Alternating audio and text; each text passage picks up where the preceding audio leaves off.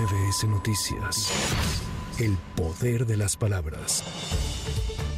Aunque el aspirante a dirigir los comités de defensa de la Cuarta Transformación, Marcelo Ebrard, dijo que él no ha sufrido ningún tipo de agresión durante los más de 10 días de recorridos informativos por el país, expuso que si Xochitl Galvez se siente insegura, puede pedir apoyo del gobierno y no se le negará. El ex canciller también mencionó que él no aceptaría apoyo de grupos panistas como ocurre con los que se están manifestando en favor de Claudia Sheinbaum.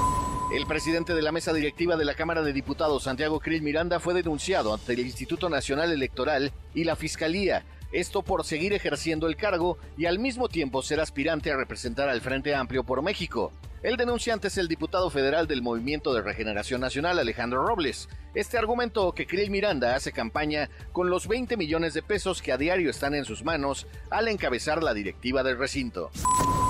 A nueve años de que MBS Noticias dio a conocer la red de prostitución que operaba al interior del entonces PRIDF, la defensa de Cuauhtémoc Gutiérrez de la Torre afirmó que las acusaciones en contra de su cliente se tratan de una persecución política orquestada desde la Secretaría de Gobernación por órdenes de Enrique Peña Nieto.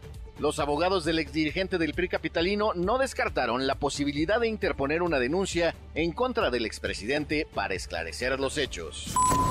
Para MBS Noticias, Javier Bravo. MBS Noticias. El poder de las palabras.